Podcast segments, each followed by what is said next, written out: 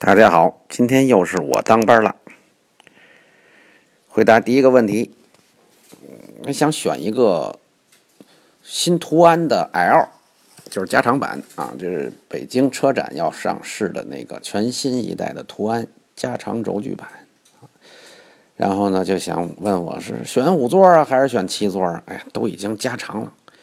那么如果你钱够的话，当然选七座了，因为要。周末出游嘛，其有多两个座椅，肯定会能够啊更加的方便的满足这个多人出游、一家出去旅行的需求了。那七座版够不够宽敞呢？我觉着吧，分你怎么看啊？既然以前不加长的途安都有七座版，现在要把它加长了，肯定是要让后边的第三排座椅有更充足的空间喽。另外一个，这个七座车呢，它的现在的座椅的都可以前后移动，也就是说，你第二排座椅可以往前移动，给后排的人腾出空间来。那如果后边的行李舱不够大了呢，第三排座椅也许也能往前移动，给第三给后边的行李舱腾出一点空间来。但是至于具体会不会这样呢？那等要等这个车。在北京车展上量产车发布的时候，我们大家再来好好的研究一下。但是总的来说呢，如果你资金够的话，买这种加长的 MPV 当然是最合理的了啊。如果你只买一个五座的标准版，那它也算不上什么 MPV 了吧？是不是呢？嗯，呃，还有人问，为什么你们从来都不推荐韩系车啊？不建议买韩系车，韩系车有哪些缺点？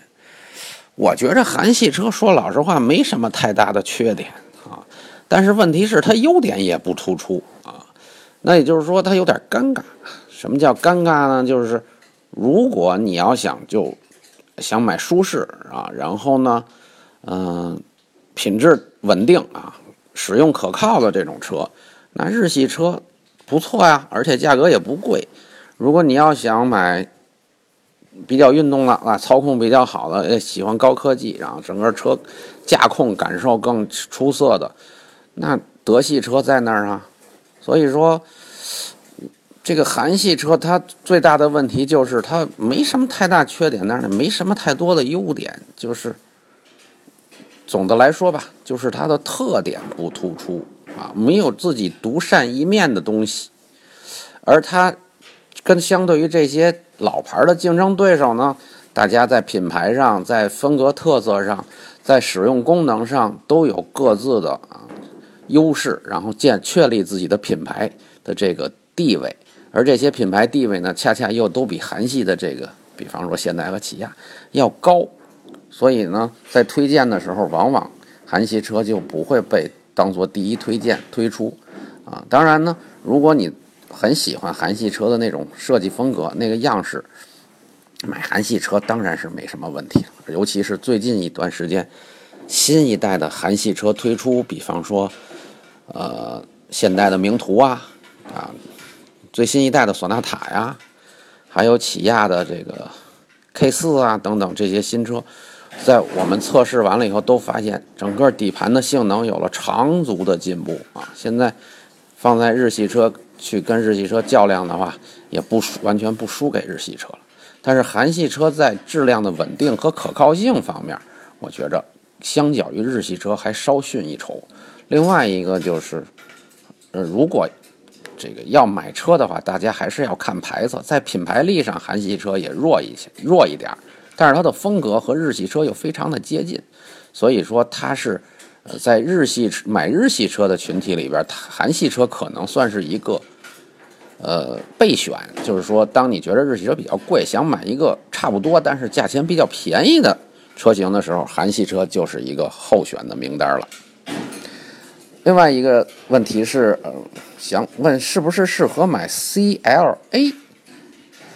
啊，因为人生第一辆车上下班用，而且呢，它的这个。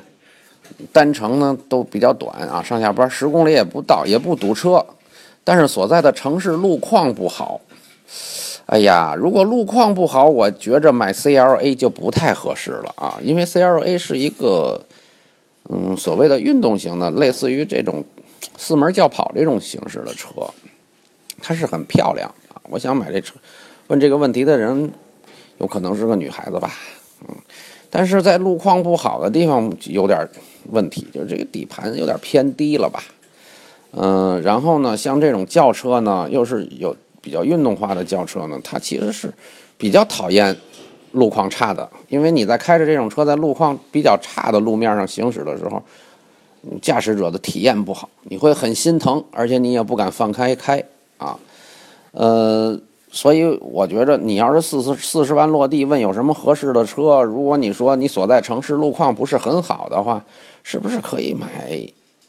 我建议啊，买 SUV 型的这种车，比方说啊 GLA 啊，比方说奥迪的 Q3，比方说嗯宝马新一代的 X1。啊，宝马新一代 X1 呢也会在，呃，未来的一两个月之内啊发布，还是加长版的。这些车的定价呢，我想都不应该超过四十万啊。如果你喜欢 ABB 的车，可以好好的考虑考虑啊。那个外形也很好看，开起来也很舒服。再一个呢，就是完全不怕路况的问题啊。他们在路况比较差的道路上行驶的时时候。是非常从容的啊，建议你考虑这样的车。谢谢大家，再见。